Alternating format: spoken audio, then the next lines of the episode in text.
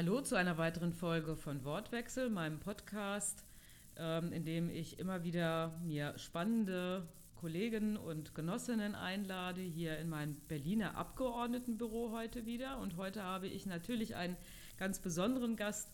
Das ist Rolf Mützenich, den Fraktionsvorsitzenden der SPD-Bundestagsfraktion. Hallo Rolf, schön, dass du da bist. Hallo Jasmin. Ähm, ja, ich äh, freue mich natürlich nicht nur deswegen, weil du quasi mein Chef bist hier als Fraktionsvorsitzender, ähm, sondern weil du halt einfach auch ähm, in der Fraktion bekannt bist als eine total nette Type ähm, vielleicht liegt das daran, dass du ein Kölner Jung bist. Das weiß ich nicht so genau. Kannst du uns gleich nochmal erzählen. Du bist seit 20 Jahren, glaube ich, fast Mitglied des Deutschen Bundestages und seit nun zwei Jahren Fraktionsvorsitzender. Und machst das ja mit großer Ernsthaftigkeit, aber eben auch immer mit diesem kleinen Schmunzeln.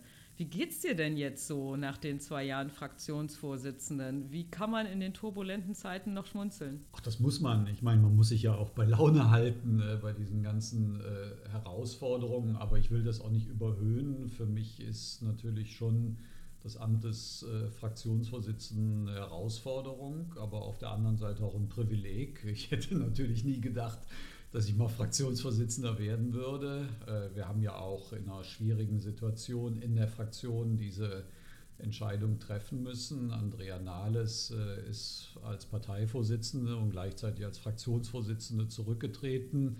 Und äh, ich bin sozusagen an dieses Amt in einer Rolle gekommen, wo ich sie dann in der Vergangenheit, wenn sie mal krank war, das Kind betreut hat und andere Dinge nicht konnte, als ihr stellvertretender Fraktionsvorsitzender, der am längsten sozusagen der Dienstälteste. Der, ja, das, das hört sich so nicht. gemein an, ja, aber eben, also ist aber eigentlich eine Ehre. Es ja, ist kein vielleicht, ich weiß, aber deswegen wollte ich es nicht sagen und äh, ähm, habe ich eben das, das Amt kommissarisch übernommen und es gab dann den einen oder äh, die andere, die gesagt hat, könntest du dir vorstellen, dann im September auch ordentlich zu kandidieren und das, das habe ich dann gemacht.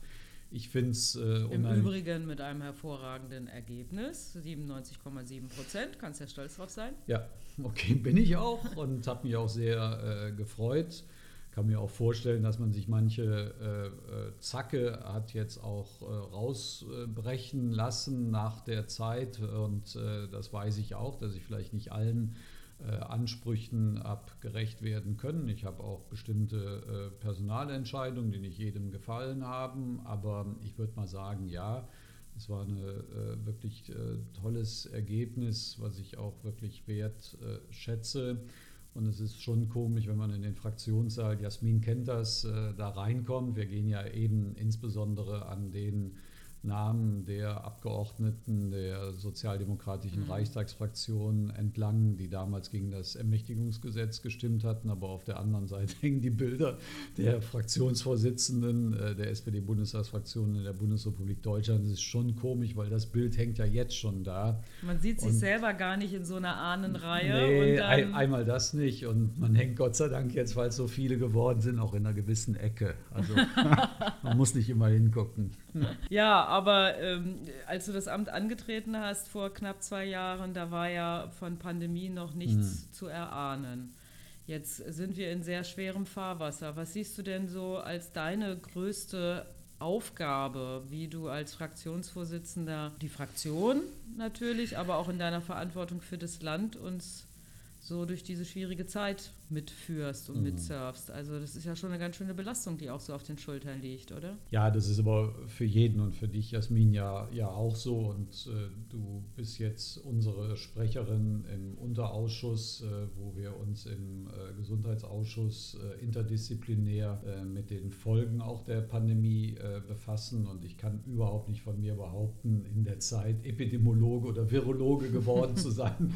Es gibt zwar den einen oder anderen Kollegen, die eine Menge wissen und mir auch vieles erklären, aber ich finde, der Anspruch eines Abgeordneten muss sein, nicht nur ein Teilbereich, äh, die mit eben dieser Pandemie äh, äh, verbunden sind, zu benennen und auch als Herausforderungen am Ende auch in Entscheidungen im Deutschen Bundestag auch zu fassen, sondern wir müssen ja versuchen, auch auf die ganze Breite letztlich der Folgen der Pandemie äh, zu achten. Das sind natürlich insbesondere die medizinischen Herausforderungen. Klar, wir hören, dass die Intensivbetten jetzt wieder so stark äh, belegt sind. Auf der anderen Seite machen wir uns ja alle Sorgen um Kinder, um Jugendliche, die abgehangen wurden in der äh, Pandemie. Wir haben äh, Kulturschaffende, äh, wir haben äh, nicht immer zielgerichtete Hilfen und äh, das ist etwas, was ich mir als Fraktionsvorsitzender natürlich zur Aufgabe gemacht habe, zusammen mit der Fraktion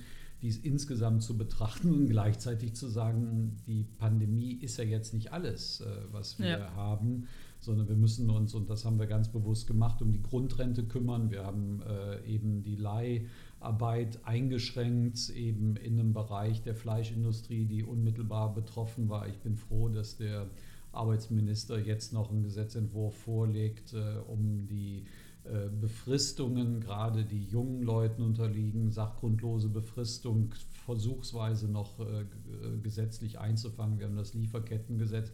Also doch eine Menge an Themen, die uns alle befassen. Und das, glaube ich, muss ich eben auch als Fraktionsvorsitzender tun.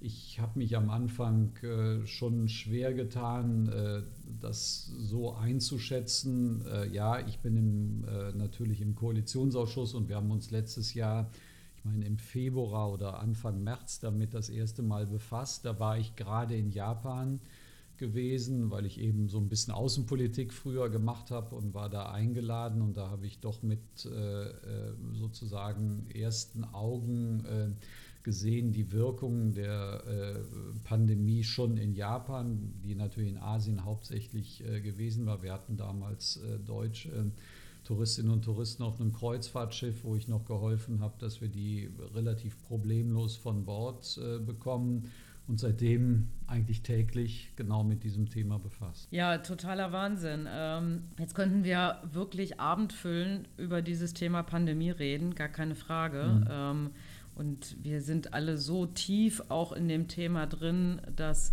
wir wahrscheinlich ganz viele spannende Aspekte auch noch beleuchten könnten.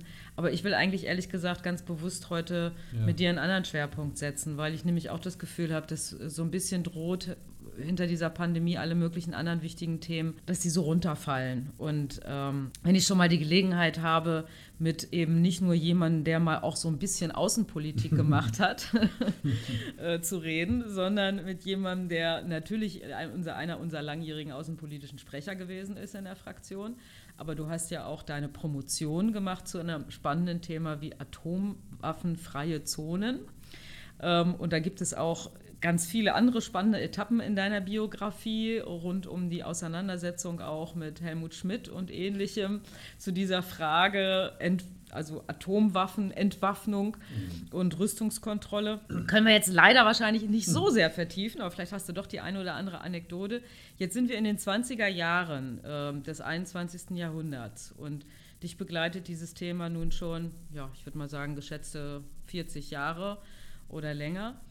Was, wie, wie, blickst du denn eigentlich heute auf das Thema Friedenspolitik und eben hm. atomwaffenfreie Zonen? Das hört sich ja wie Science Fiction an, also so völlig unerreichbar.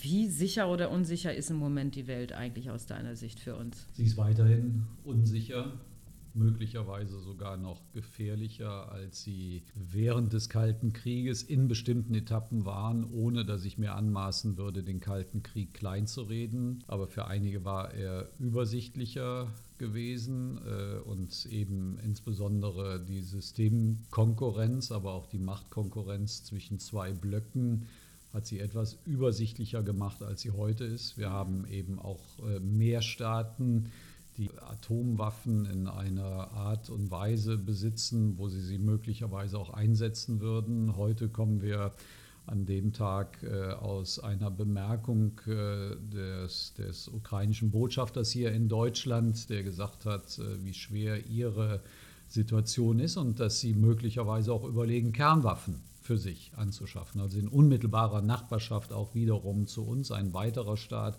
der möglicherweise irgendwann danach äh, greifen würde. Und das macht alles schon viel, glaube ich, gefährlicher. Und die Wissenschaftler, die sich gerade mit äh, Atomwaffen, aber auch dem Einsatz möglicherweise von Chemiewaffen, von Cyberangriffen auseinandersetzen, haben ja sozusagen auch die Uhr so weit vorgerückt, äh, dass wirklich äh, äh alles Notwendige getan werden muss, dass es nicht zu einem kriegerischen Einsatz kommt. Und äh, ich meine, ich frage auch dich, Jasmin, du bist ja auch jemand, die auch unter diesen durchaus unterschiedlichen Betrachtungswinkeln ja nicht nur in Deutschland, in Europa auch, auch groß geworden ist. Und ich weiß, äh, uns trennt vielleicht ein bisschen jetzt an Jahren, aber es ist ja nun nicht so, als wenn das spurlos an, an Leuten vorübergeht. Ne? Wie ich immer sage, mein politisches Erwachen war die Friedensbewegung mhm. in den 80ern.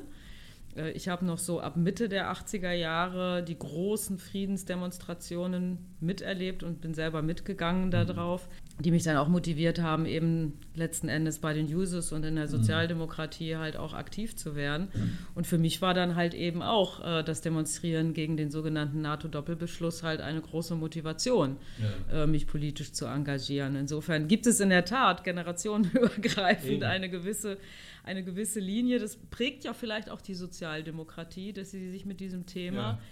Eigentlich schon seit ihrer Existenz immer wieder auseinandergesetzt hat. Also mit der Bedeutung von Frieden. Mhm. Ohne Frieden ist alles nichts. Wir mhm. kennen die Zitate.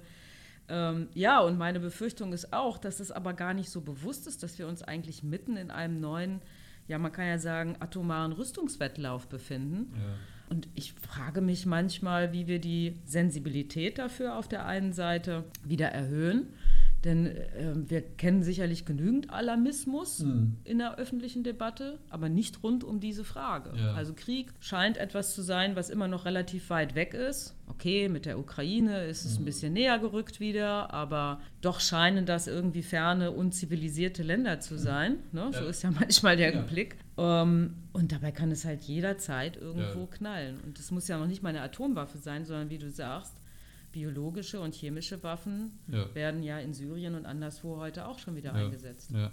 Also von daher war das auch eines der Motive. Ich meine, das weißt du, das habe ich damals in der Fraktion gesagt. Ich nehme gerne dieses Amt wahr, wenn, wenn ihr mir vertraut. Aber ihr müsst eben auch wissen, dass ich eine politische Auffassung habe, dass ich fachlich von irgendwo herkomme und deswegen habe ich mich in einem Interview eben auch äh, zur sogenannten nuklearen Teilhabe, zu den hier in Deutschland lagernden amerikanischen Atomwaffen geäußert. Ich fand eigentlich sehr auf der Grundlage unseres damaligen Regierungsprogramms, aber auch dem Selbstverständnis unseres Hamburger Grundsatzprogramms, äh, ich bin gescholten worden äh, für Nicht diese von allen. Nicht von allen, das stimmt. Von dir und von anderen bin ich unterstützt worden, aber ich meine, das also weiß für, für, für den, für den äh, Zuhörer oder die Zuhörerin, es ging um den Abzug taktischer US-Atomwaffen aus Deutschland, ja, die, die von US-Seite angedroht war. Genau. Und die Frage war, wie wir uns dazu verhalten. Und dann ich sage jetzt mal vereinfacht, hast du gesagt, ja, sollen sie doch machen, mir soll es nur recht sein. Also einmal, einmal das in, in, in dem Zusammenhang und ich habe eben davor gewarnt, dass die Amerikaner, und das war ja noch Trump, äh, überlegen, diese Waffen hier zu modernisieren. Sie äh, haben eine Nukleardoktrin, in dem sie sehr früh solche sogenannten kleinen Atomwaffen einsetzen wollen. Und die Bundesverteidigungsministerin Frau Kramp-Karrenbauer mit der Zustimmung der Bundeskanzlerin führte zu dieser Zeit bereits Gespräche mit den Amerikanern für viel Geld amerikanische Trägersysteme, die dann von deutschen Piloten geflogen würden, in diesem Fall auch einzukaufen. Und ich fand eigentlich, das gehört in die Öffentlichkeit. Und deswegen habe ich das in diesem Interview versucht auch ein bisschen mhm. auszubreiten. Aber ich bin auch unterstützt worden, hast du recht, äh, weil ich, es gibt immer noch viele in der sogenannten Friedensbewegung, aber auch Leute, die sich vielleicht vorher damit nicht befasst haben und das erste Mal darauf wieder mhm. gestoßen sind. Und äh, was mir dabei aufgefallen ist, dass ähm, ich wenig Reaktionen von jungen Aktivistinnen und Aktivisten bekommen habe. Die jungen Sozialisten zum Beispiel. Äh, ich es ist nicht, einfach insgesamt nicht mehr so Thema. Nee, ich glaube, es, ist, es, ist weit, ne? es ist scheinbar irgendwo weit weg. Ne? Und mhm. deswegen würde ich mich freuen, dass man vielleicht auch mehr über diese Themen trotz Pandemie auch äh, spricht. Ja, und du hast gesagt, du hast über atomwaffenfreie Zonen promoviert, das ist, das ist richtig. Ich meine, ich habe eben einen, einen schulischen Weg. Ich komme von der Hauptschule, bin dann über sozusagen mehrere Etappen zum Abitur gekommen, äh, konnte dann studieren, habe lange studiert, weil mir das große Latinum fehlte für den Abschluss in Bonn. Dann bin ich nach Bremen gewechselt und dann hat mich ein Professor an die Hand genommen und hat gesagt, wollen Sie nicht äh, auch sich mit eben äh, diesen Themen befassen? Dieter Sengers war das gewesen, damals ein bekannter Friedenswissenschaftler, der auch aus der evangelischen Kirche kam, der SPD nicht so ganz fern stand, damals zumindest. Äh, zu Brandt und, und Helmut Schmidts Zeiten. Und äh, du hast eben Helmut Schmidt erwähnt. Ja, ich war schon auf dem Parteitag, als es um die Mittelstreckenraketen damals äh, bei uns äh, ging und wo wir uns auch in der Partei tatsächlich heftige Diskussionen genau um dieses Thema auch äh, geführt haben. Ja, ähm, man stellt sich aber ja nun trotzdem die Frage, was tun? Mhm. Also in einer so komplexen Welt, ähm, weiß nicht, wie es dir geht, mir, mir geht es manchmal so, dass ich äh, auch so einen Impuls spüre von, ich möchte jetzt am liebsten mal für 24 Stunden den Kopf in den Sand stecken, weil man äh, schier daran verzweifelt, wo man überhaupt noch ein Packende findet. Mhm. Wie kriegen wir denn in einer solchen multipolaren Welt überhaupt noch sowas wie Rüstungskontrolle hin? Gibt's, mhm. ist, das, ist das überhaupt noch ein realistisches Ziel? Also ich meine, ich glaube, es gibt ja gar keine Alternative mhm. dazu, weil ich meine, ansonsten würden wir eben Gefahr laufen, dass sich die Aufrüstung verselbstständigt und dann bedarf es halt nur einfach irgendeiner, vielleicht sogar ganz absurden Konfliktlage, die irgendetwas eskalieren lässt und dann äh, sind, ist die ganze Welt in Not. Insofern, klar, ne? also vernunftsmäßig weiß ich auch, es gibt gar keine Alternative dazu. Gleichwohl fehlt mir manchmal so dieser konkrete Ansatzpunkt, wen, welche Bündnispartner haben wir in der Welt, wen kriegen wir jetzt wirklich mal in absehbarer Zeit an einen Tisch, um wirklich mal wieder in solche Rüstungskontrollgespräche zu kommen. Man muss eben darauf schauen, gibt es diese Partner und sie gibt es aus meiner Sicht immer noch. Wir haben auch in Europa durchaus Regierungen, Länder, Gesellschaften, die bereit sind, auch mit Deutschland und vielleicht sogar noch stärker, äh, als wir es zurzeit tun können in dieser Konstellation, auch mit der Union noch stärker nach Rüstungskontrollinitiativen Ausschau zu halten. Der deutsche Außenminister macht mit seiner schwedischen Kollegin, aber auch andere Länder sind in der Europäischen Union äh, dabei. Die NATO hat sich geöffnet für Rüstungskontrollgespräche. Aber das reicht am Ende nicht. Und deswegen bin ich ja so dankbar, dass die Zivilgesellschaft, ein Teil der Gesellschaft eben bereit sind, äh, sich auch wieder dafür einzusetzen der Atomwaffenverbotsvertrag ICANN, die äh, den Friedensnobelpreis bekommen haben, äh, die sich ja eingesetzt haben mit äh, Staaten äh, in der Welt, in den Vereinten Nationen, einen äh, Atomwaffenverbotsantrag äh, zu verabschieden, der jetzt Völkerrecht geworden ist, nachdem der 50. Staat auch ratifiziert hat. Das ist eine gute Initiative, genauso wie damals die Streubomben verboten wurden. Und deswegen habe ich ja gesagt, auch wenn wir natürlich unter der jetzigen Konstellation schwerlich Mitglied in diesem Vertrag sofort werden können, haben wir in unserem Wahlprogramm haben aber auch als Beschluss der SPD-Bundestagsfraktion gesagt, wir wollen, dass Deutschland einen Beobachterstatus bei der Überprüfung dieses Vertrages, der in diesem Jahr stattfindet, einnimmt. Das wird uns wahrscheinlich äh, Geld kosten, weil wir werden dann sozusagen der Staat, der äh, die meisten Gelder für diese Überprüfungskonferenz einzahlt. Aber das ist gut angelegtes Geld, weil nur aus solchen gesellschaftlichen Initiativen heute auch neue Abrüstungsschritte kommen. Dann haben wir gesagt, wir wollen nutzen, was Präsident Biden gesagt hat. Ich glaube, dass der neue amerikanische Präsident eine Chance für Rüstungskontrolle ist, der ja gesagt hat, wir wollen den Vertrag über strategische Atomrüstung fünf Jahre verlängern mit den Russen, um in dieser Zeit neue Gespräche zwischen Russland und äh, der, äh, den USA zu führen. Und in diesem Fall habe ich mich dafür ausgesprochen, wenn jetzt fünf Jahre verhandelt wird, dann schließen wir da auch ein Moratorium. Dann kaufen wir keine neuen Trägersysteme. Dann wollen wir nicht, dass die amerikanischen Atomwaffen hier modernisiert werden. Und ich glaube, Schritt für Schritt kann man nur diese Wege gehen. Und ich hoffe mir einfach, dass daraus auch andere Staaten lernen. Die größten Sorgen machen mir zurzeit, weil sich ja die Weltpolitik insgesamt nach Asien verlagert dass es in Asien einen ungeregelten Rüstungswettlauf gibt. Das hört sich komisch an, das ist ein Widerspruch in sich, äh, ungeregelter Rüstungswettlauf.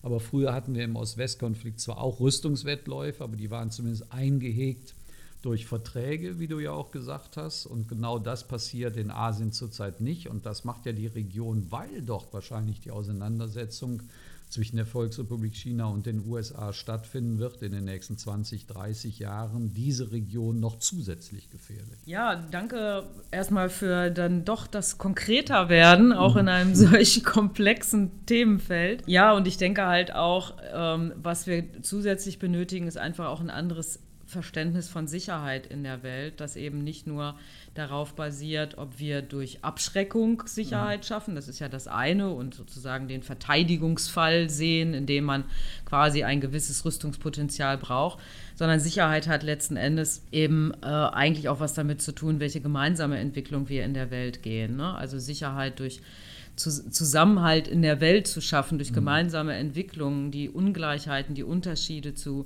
verringern, um eben einfach auch Konflikte aus der Welt zu holen oder sie eben nicht eskalieren zu lassen. Also ein solcher erweiterter Sicherheitsbegriff der Entwicklungszusammenarbeit beinhaltet wäre ja vielleicht auch ein Ansatz, um auf eine andere Art und Weise das 2%-Ziel der NATO zu erfüllen, um es mal so Definitiv, zu sagen. Dafür gebe ich gerne Geld aus. ähm, wie jeder meiner Gesprächspartner hast du drei Begriffe mitgebracht. Äh, Pandemie, Respekt, Zusammenhalt. Pandemie haben wir schon thematisiert. Respekt streifen wir jetzt quasi gerade so ein bisschen, mhm. ne, weil ich glaube, dass halt eben diese sicherheits- und friedenspolitischen Aspekte auch was mit Respekt zu tun haben. Ne? Also Respekt vor dem Leben, aber auch äh, Respekt der Völker auf mhm. der Welt zueinander.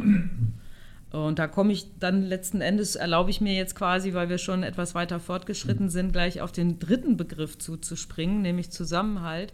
Kriegt man, wie ist denn die Chance auf progressive Politik in dieser Welt, wenn man sich Trump, Brexit, Bolsonaro in Brasilien anschaut, China, Russland hast du angesprochen? Die werden wir ja nicht alle eben mal ändern. Und die Ungleichheit in der Welt nimmt zu, jetzt unter Pandemiebedingungen im Übrigen nochmal exorbitant gestiegen. Ja, wo bleiben denn dann eigentlich die Bündnispartner mal jenseits von diesen Aspekten, wir verhindern das Schlimmste, mhm. wo man wirklich mal eine optimistische, nach vorne gewesene äh, Zusammenarbeit in die Zukunft hinbringen kann. Wir haben lange, lange Jahre davon gelebt, dass wir immer davon ausgegangen sind, es gibt so eine normative Wirkung des Westens, was mhm. Menschenrechte, was Rechtsstaatlichkeit, was Minderheitenrechte, Demokratie angeht. Nun ja, ne?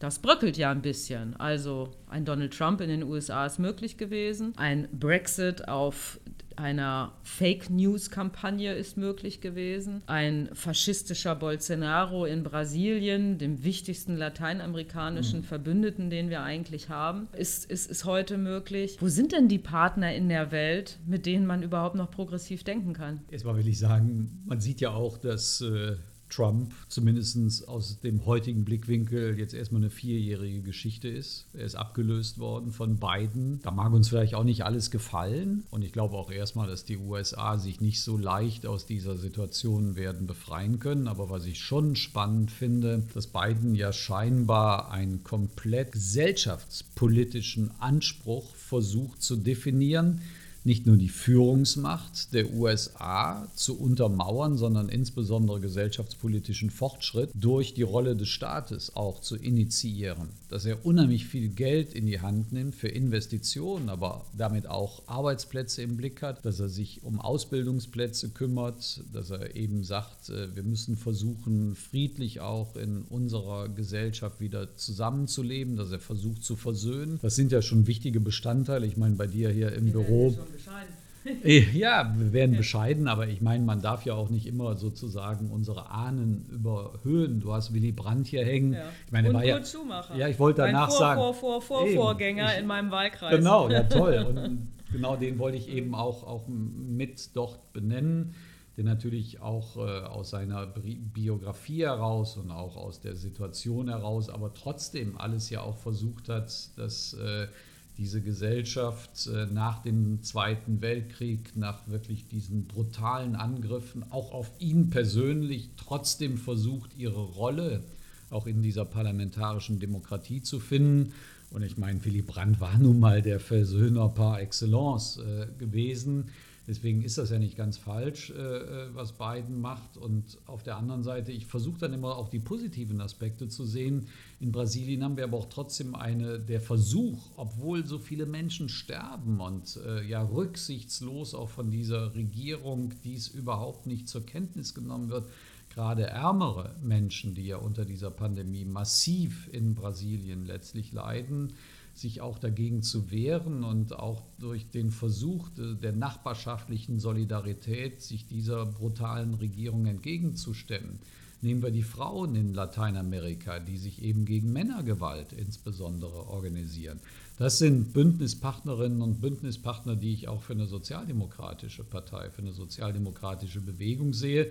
Aber ich mache mach mir auch nichts vor. Ich meine, der, der entscheidende Aspekt ist eben, dass leider solche Gestalten, und das sehen wir ja mit Orban, das sehen wir mit Polen, aber das sehen wir leider eben auch in anderen Ländern, äh, rechtsextremistische Parteien bis hin zur AfD hier bei uns im Deutschen Bundestag, dass die eine Unterstützung bekommen und trotz aller Verheerungen auch immer noch ihre 10, 15 Prozent an Wählerstimmen einheimsen. Und wir wissen eben nicht, wer wird die nächste, der nächste französische Präsident werden. Ist es dann vielleicht nochmal der jetzige Amtsinhaber? Oder ist es jemand eben aus dem Front National? Und das sind natürlich Herausforderungen, die wir erstmal auch in Europa zu beantworten haben. Ja, man hat ja immer so den Eindruck, dass in der Zeit, in der man lebt, gerade irgendwie die entscheidendsten historischen naja. Fragen gestellt werden. Dann sollte auch in der Tat äh, das eine oder andere nicht überhöhen. Und äh, trotzdem glaube ich, dass wir wirklich in diesen 20er Jahren des 21. Jahrhunderts schon so ein bisschen wie an einem Scheideweg mhm. sind. Ob wir doch so massiven Rollback erleben werden, was nicht heißt, dass es quasi keine friedensbewegten mhm. und sozialpolitisch und sonst irgendwie ökologisch bewegten Menschen und Aktivisten gibt, die natürlich immer noch für eine bessere Welt kämpfen werden. Aber dass es doch so einen massiven Rollback geben könnte, der doch vieles an den multilateralen Fortschritten, die es gegeben hat, bei allen mhm. Schwierigkeiten, wieder zurückschrauben. Mhm die die Ungleichheit größer machen werden, die ähm, demokratische Prozesse in Frage stellen werden, die zum Beispiel auch Minderheitenrechte beinhalten, ja, dass das alles wieder neu aufgestellt, neu verargumentiert werden muss, um es eben wieder auch für die Zukunft aufzubauen. Oder ob wir vielleicht doch auch schon einen Ticken weiter sind und was ganz anderes passieren könnte, nämlich dass tatsächlich das vielleicht hier und da einfach so ein paar Schockmomente sind, Du hast Donald Trump erwähnt. Und die Mobilisierungskräfte doch in der Gesellschaft so groß sind, dass sie es zum Anlass nehmen, sich, naja, ich würde sagen, repolitisieren zu lassen und sich bewusst zu machen, dass eben eine eigene Einmischung, eine eigene Verantwortung für die Zukunft ihrer Kinder auch eben sehr wohl in ihren Händen liegt. Ähm, also so ein bisschen habe ich das Gefühl, es könnte tatsächlich so ein Jahrzehnt äh, der Entscheidung sein, ob wir quasi so ein bisschen ein, aus, aus kleinen, kurzen Albträumen aufwachen und es wirklich nochmal einen fundamentalen Schritt nach vorne gibt. Oder ob wir halt durch eine schwierige Zeit von vielleicht 10, 12 Jahren müssen, um wirklich nochmal einen ganz Neuanfang für progressive Politik zu finden. Ich bin dir sehr dankbar für die Beispiele aus Lateinamerika, die du erwähnt hast, weil das sehe ich genauso. Ich bin ja Berichterstatterin mhm. für Lateinamerika und finde das immer schade, dass wenige hier ein Verständnis davon haben, was für zivilgesellschaftlich starke Bewegungen mhm. es da gibt. Die Frauen hast du erwähnt. Mhm. Aber guck dir an in Chile, was passiert mhm. ist. Ne? Also das absolute Paradebeispiel für neoliberale Politik seit 30 Jahren, die jetzt einen kompletten Aufbruch äh, und eine Verfassungsreform machen, und zwar friedlich. Mhm. Also da gibt es viel, von dem man auch lernen und mit dem man sich verbünden kann. Du hast Willy Brandt äh, erwähnt, der ja auch gerne, und jetzt binde ich mal diese beiden letzten Themen zusammen, zitiert wird mit Wandel durch Annäherung. Wird das Zitat nicht manchmal heutzutage auch missbraucht? Ich habe manchmal so das Gefühl, in dieser Diskussion, also wer sind unsere Bündnispartner, gegen wen müssen wir uns abgrenzen, wo mhm. müssen wir Sanktionen erklären, dass es alles so ein bisschen politisch unsortierter ist. Und dann man manchmal eben auch gerne sagt, weil man sich eben nicht mit China anlegen will oder weil man sich nicht mit Russland anlegen will, sagt, nee, wir wollen ja Wandel durch Annäherung. Und das sagen dann in der Regel nicht Sozialdemokraten, mhm. weil sich dahinter eigentlich was anderes versteckt. Also wo ist die Grenze, wo man die Zusammenarbeit und die Kooperation sucht und wo man aber dann auf der anderen Seite auch klare Abgrenzungen machen muss? Das ist ja eine unglaublich fein ziselierte Balance gewesen, die in Wahrheit Willy Brandt ähm, dort mit seiner Ostpolitik am mhm. Ende ausverhandelt hat. Wie kriegen wir das heute hin? Ich glaube, erstmal muss man sich immer wieder vor Augen führen, äh, Willy Brandt hat das ja sehenden Auges gemacht und er hat sich auch überwinden müssen, wahrscheinlich auch mit dem einen oder anderen auf äh, der anderen Seite des sogenannten Vorhangs zu sprechen.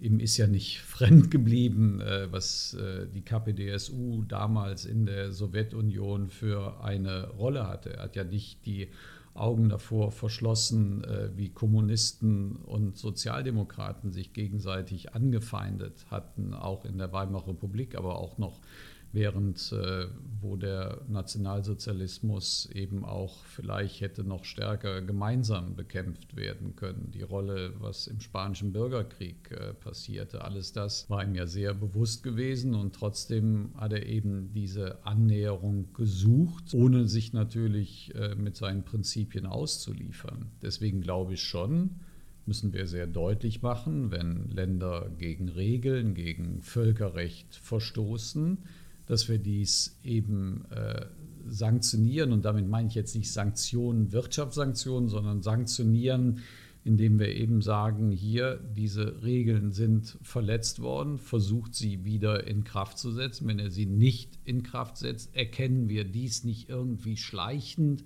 auf irgendeinem Wege an versuchen aber nicht auf der anderen Seite daraus letztlich eine Gegnerschaft äh, auch entwickeln zu lassen, weil Gegnerschaft wird ja bedeuten, wir könnten nicht für Veränderungen letztlich auch sorgen in diesem mhm. Konflikt. Und das Wer macht nicht sich mehr ja. miteinander redet, kann auch keine eben. neuen und, Vereinbarungen und, treffen. Und, und äh, von daher glaube ich, kann man aus diesem Prinzip lernen. Und du hast recht, ich glaube, einige missbrauchen diesen Begriff Wandel durch Annäherung, indem man sagt, naja, nichts tun und trotzdem können wir sozusagen ja. weiterhin unsere Geschäfte machen. Ja. Das ist nicht, äh, das ist mein, nicht damit gemeint. Das ist nein, nicht nein. mein Prinzip und ich bin auch der festen Überzeugung, dass das damals in der Entspannungspolitik nicht der Fall Absolut. war. Obwohl natürlich. Oh, da sind ja Verträge geschlossen eben. worden und Vereinbarungen gemacht worden. Ja, aber man war auch trotzdem in der Lage, und das habe ich ja noch äh, mit Egon Bahr persönlich erleben dürfen, natürlich wusste man im Nachhinein, dass man vielleicht nicht genügend mit Solidarność damals in Polen gesprochen hat. Vielleicht mhm. hat man zu stark dann auch auf dieser Regierungsebene auch mhm. äh, gesprochen.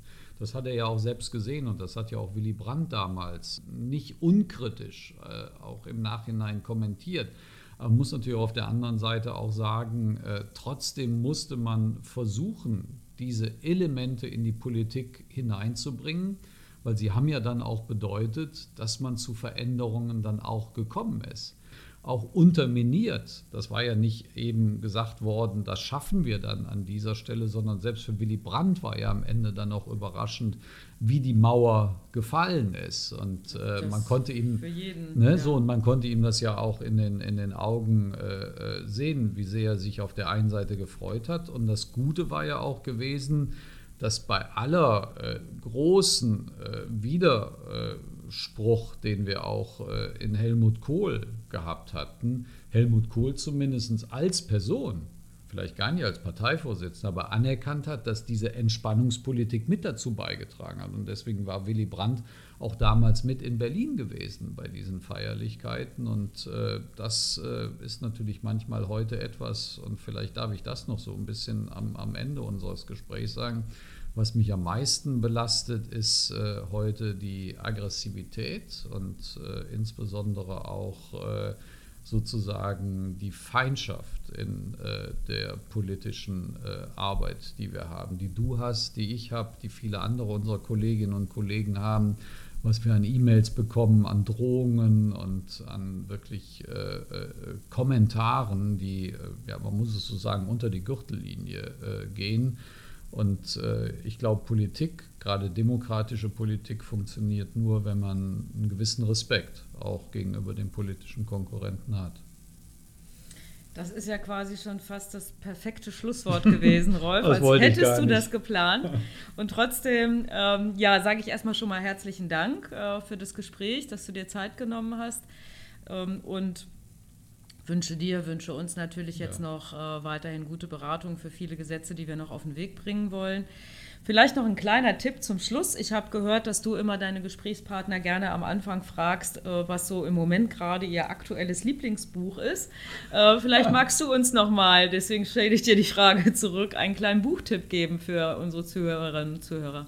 Ja, ich äh, lese zurzeit ähm, Peter, Peter Schäfer, Kleine Geschichte des Antisemitismus. Ich äh, finde, dass das Buch sehr gut eigentlich nochmal uns auf Realitäten äh, zurückführt, äh, wie dieser Antisemitismus, aber Antijudaismus äh, in Deutschland mit unserer äh, langen Geschichte auch verknüpft ist, dass man nicht nur auf den Nationalsozialismus blicken darf, sondern auch äh, die Konfrontation zwischen den Religionen, äh, aber auch welche wirtschaftlichen und sozialen Verwerfungen mit diesem Begriff auch zusammenhängen hängen. Und äh, in der Tat, also dieses, dieses Buch äh, lese ich und dann nehme ich mir vor, ja, dann Dinner zu lesen demnächst äh, ah, okay. über äh, eine andere Geschichte des Krieges, der den Zweiten Weltkrieg äh, aus der Sicht des Nahen Ostens beleuchtet.